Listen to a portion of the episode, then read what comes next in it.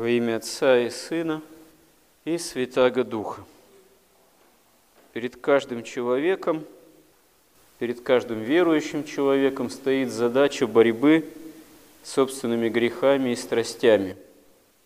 Преподобный старец Иосиф Исихаст в одном из писем к более молодому монаху говорит, «Ты пишешь о гневе в сердце безумного.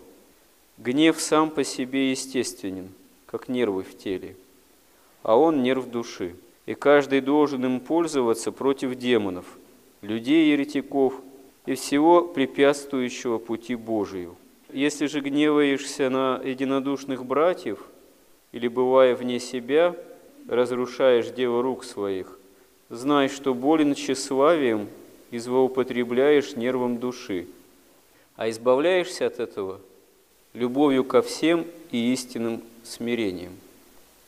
Действительно, святые отцы указывают, что некоторые страсти в нас, они имеют такую природу, в общем-то, даже естественную, потому что связаны с естественными силами, которые даны Богом человеку.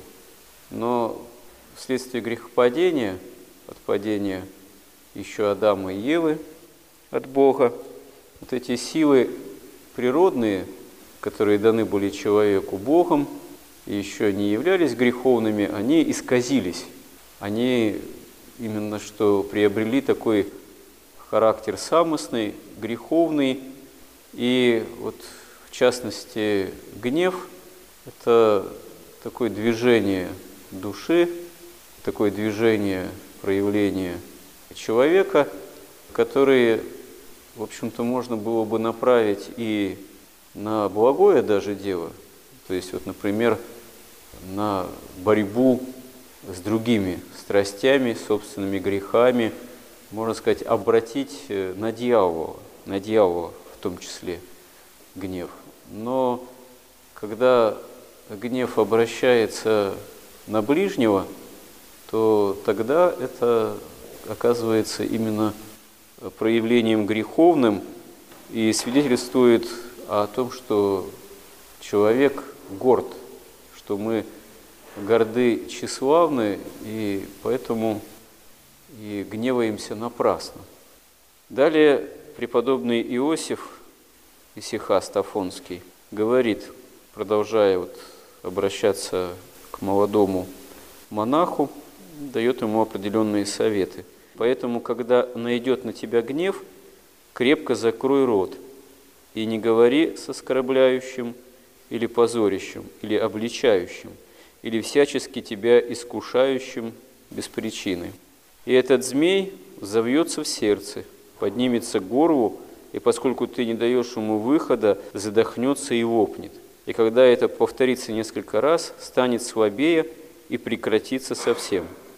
Действительно, лучший способ борьбы с проявлениями гнева и раздражения – это научиться помалкивать, не возвышать голос, не поднимать его. Лучше вообще никак не высказывать. Иногда мы задаемся вопросом таким, как же мне с гневом-то справиться. А прежде всего, именно вот святые отцы указывают, что нужно внешние проявления раздражения и гнева учиться купировать, так сказать, преодолеть, не давать волю.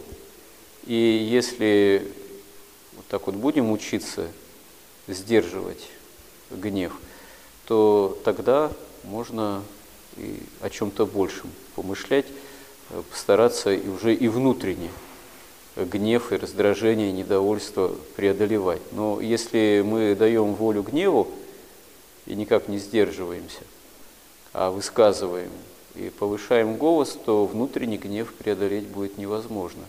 Иногда так даже вот, если анализировать, почему человек порой так легко гневается и даже еще и оправдывает себя в этом, оказывается, что многие люди считают, что таким образом он, ну, можно сказать, дает выход – накопившейся, как это говорится, негативной энергии. Вот если я не выговорюсь, то это что ж получается, все будет во мне копиться, Но на самом деле это все-таки неправильная установка, потому что это не выход в плане духовном.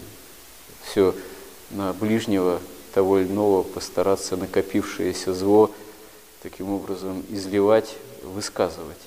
С помощью Божией можно гнев побеждать по благодати Божией, а не выливать его вот так вот на того или иного человека, который подвернулся или ну, послужил какой-то своего рода причиной, которая вот это вот проявление гнева в нас вызывает. Далее еще старец Иосиф Исихаст говорит в том же письме, «Так как человек создан разумным и кротким, то исправляется несравненно лучше любовью и кротким обращением, нежели гневом и грубостью. Это нашел и я во многих и великих испытаниях. Добром и любовью можешь многих сделать кроткими. Если человек имеет доброе произволение, быстро можешь заставить его исправиться, стать ангелом Божиим. Итак, это я говорю тебе и всем. Никогда не стремитесь исправлять друг друга гневом, ибо искушение искушение не устраняет, но смирением и искренней любовью. Если видишь, что впереди тебя идет гнев, отложи на время исправления. И когда увидишь, что гнев прошел, и пришел мир, и бесстрастно работает рассудительность, тогда говори полезное. На самом деле, действительно очень полезный совет. Мы очень часто поступаем по страсти, в таком или гневе, или раздражении, или нетерпении, а иногда тогда совершаются в таком случае непоправимые какие-то поступки – происходят ссоры, размолвки, испорченные отношения. И лучше всего не действовать по страсти, не действовать в гневе, а подождать, когда все утихомирится, и только тогда уже или отвечать, или предпринимать какие-то действия, чтобы, как говорится, не наломать дров. Всегда, если есть возможность, полезно подождать, помолиться, успокоиться, и только тогда там отвечать на письмо, или высказывать то, что нужно другому человеку сказать в той или иной ситуации или в том или ином деле.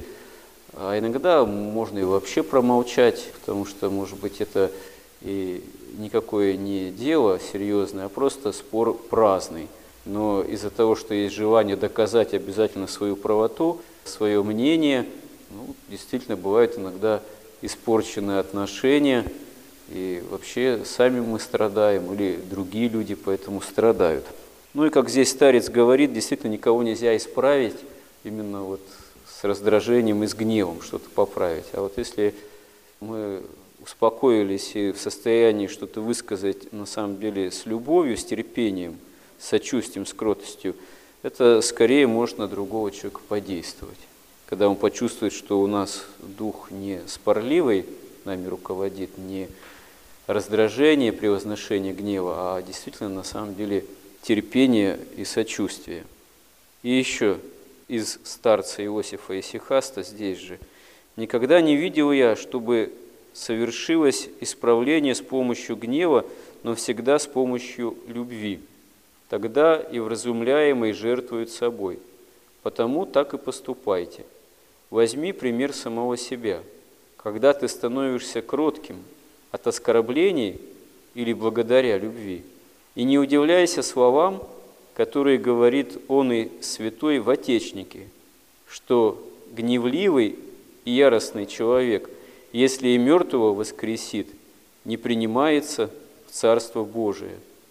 Ну, на самом деле, действительно удивительный пример, что даже если кто и великие чудеса может творить якобы, но если это он делает с гневом, если даже, говорит, мертвого воскресит, но при этом гневается, не принимается в Царство Божие. Действительно, главная задача нашей жизни – это все-таки в плане действующих у нас страстей, недостатков стать как-то получше все-таки. Вот, как-то постараться и молитвой, и постом, и вообще понуждением себя к доброделанию, к исполнению заповедей – к тому, что мы слышим, читаем Евангелие, благодаря тому, что приступаем к чаше Христовой, причащаясь тела и крови Христовых, благодаря всему тому, в чем можно взыскать помощь Божию, все-таки постараться стать как-то получше. Вот. Нет задачи творить великие чудеса.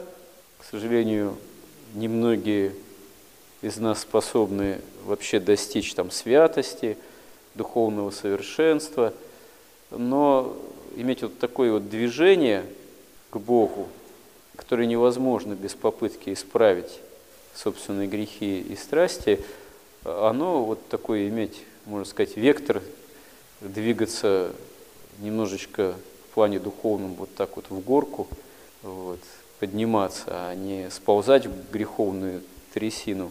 Это дело нашего выбора, это возможно. Но выбор, он в отношении этого, и можно сказать именно, что спасение для жизни вечной, он за нами остается. Господи, помоги нам во всем этом. Аминь.